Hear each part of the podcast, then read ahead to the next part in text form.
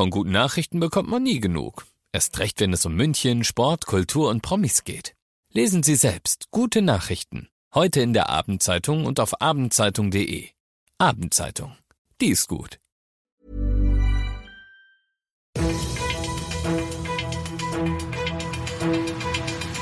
95 5 Charivari, das München Briefing, Münchens erster Nachrichtenpodcast. Mit Christoph Kreis und diesen Themen.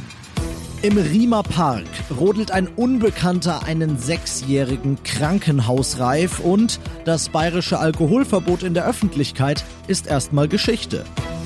Servus und Grüß Gott zu dieser neuen Ausgabe. In diesem Nachrichtenpodcast kriegt ihr jeden Tag innerhalb von fünf Minuten all das von mir zu hören, was München heute bewegt hat. Das könnt ihr euch dann jederzeit und überall da anhören, wo es Podcasts gibt oder jetzt um 17 und 18 Uhr im Radio.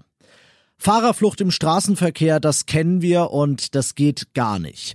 Aber Tatsächlich gibt es sowas, wenn auch seltener, auch auf dem Rodelhügel. Die Münchner Polizei, die sucht momentan einen Mann, der ein kleines Kind beim Schlittenfahren im Riemer Park einfach über den Haufen gefahren hat. Obwohl der Sechsjährige danach bewusstlos liegen geblieben ist, hat er sich nicht um ihn gekümmert und ist einfach abgehauen. Charivari München Reporter Olli Luxemburger, wie genau ist das passiert? Ja, also dieser besagte Mann, der kam mit etwa 100 Meter Anlauf auf seinem Schlitten den Hang runter und stieß am Fuß des Rodelbergs dann mit dem Kind zusammen.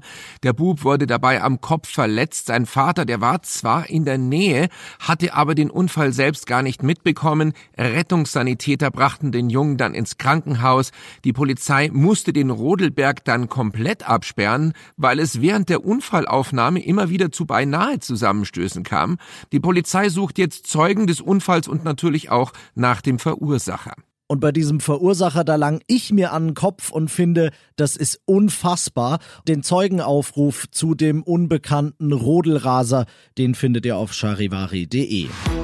Das flächendeckende Alkoholverbot in der Öffentlichkeit, das jetzt seit Dezember in Bayern gegolten hat, ist ab heute gekippt. Der Bayerische Verwaltungsgerichtshof, der urteilt heute nach einem Eilantrag. Im Infektionsschutzgesetz sind Alkoholverbote nur an bestimmten öffentlichen Plätzen vorgesehen. Mit dem bayernweiten Verbot, da hat die Staatsregierung den Rahmen des Gesetzes überschritten und seinen Sinn verfehlt. Jetzt, notgedrungen aus Sicht der Staatsregierung, wird halt die alte Regelung wieder wieder in Kraft treten. Das heißt, die Kommunen, in unserem Fall also dann die Stadt München, muss wieder jeweils selbst bestimmen, an welchen Plätzen draußen eben nicht getrunken werden darf. Auch da alle weiteren Infos auf charivari.de. Wir hatten die München-Themen im München Briefing und wie ihr das gewohnt seid, schauen wir jetzt noch auf das Wichtigste aus Deutschland und der Welt heute. Um kurz nach zwei heute ging's los und es geht noch immer. Bund und Länder beraten gerade darüber, wie es weitergehen soll in der Corona-Krise. Als sicher gilt, dass der Lockdown in seiner aktuellen Form bis 14. Februar verlängert wird. Offiziell verkündet ist das aber noch nicht und das kann auch noch ein bisschen dauern, denn Charivari-Reporter Benedikt Meise. Denn schon im Vorfeld gab es nicht nur viele Verbesserungsvorschläge bei der Beschlussvorlage der Bundesregierung, sondern auch viel Kritik an der Pandemiepolitik allgemein. Zwar sickern derzeit immer wieder Informationen durch, Stichwort Homeoffice-Pflicht oder nur OP-Maskenpflicht in Bussen, Bahnen und Geschäften, bestätigt wurde das aber noch nicht, im Gegenteil, die Beratungen laufen derzeit noch. Lasst Alexei Nawalny frei. Das forderten gestern nicht nur seine Anhänger in Russland, sondern zum Beispiel auch die Kanzlerin und mehrere EU-Staaten.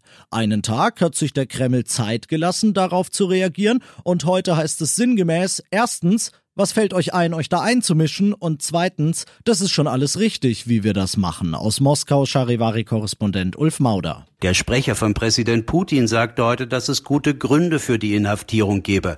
Und als Unsinn bezeichnete er Vorwürfe Nawalnys, dass Putin Angst habe vor seinem Gegner und ihn deshalb habe ins Gefängnis werfen lassen. Während Nawalny nun in dem für seine harten Bedingungen berüchtigten Untersuchungsgefängnis Nummer eins hier in Moskau sitzt, nahm Putin demonstrativ ein traditionelles Eisbad zum Dreikönigstag der russisch-orthodoxen Kirche. Und das noch zum Schluss. Ich hoffe, ihr kennt das gar nicht, aber ich zum Beispiel bin ein Leidtragender und frage mich immer wieder, warum das 2021 in einer Großstadt wie München überhaupt passieren kann. Aber es gibt sie noch Funklöcher. Ich habe immer wieder keinen Empfang bei mir zu Hause in der Wohnung. Und wenn euch das auch öfter mal passiert, dann habe ich jetzt noch eine gute Nachricht für euch. Die drei großen deutschen Mobilfunkbetreiber, also die Telekom, O2 und Vodafone, die haben heute zumindest mal eine gemeinsame Absichtserklärung unterschrieben, dass sie beim Stopfen der Funklöcher künftig zusammenarbeiten wollen. Also vielleicht ist das tatsächlich irgendwann ein Ding der Vergangenheit. Ich bin Christoph Kreis, ich wünsche euch einen schönen Feierabend. 95 5 Charivari, das München Briefing. Diesen Podcast jetzt abonnieren bei Spotify, iTunes, Alexa und charivari.de. Für das tägliche München Update zum Feierabend. Ohne Stress, jeden Tag auf euer Handy.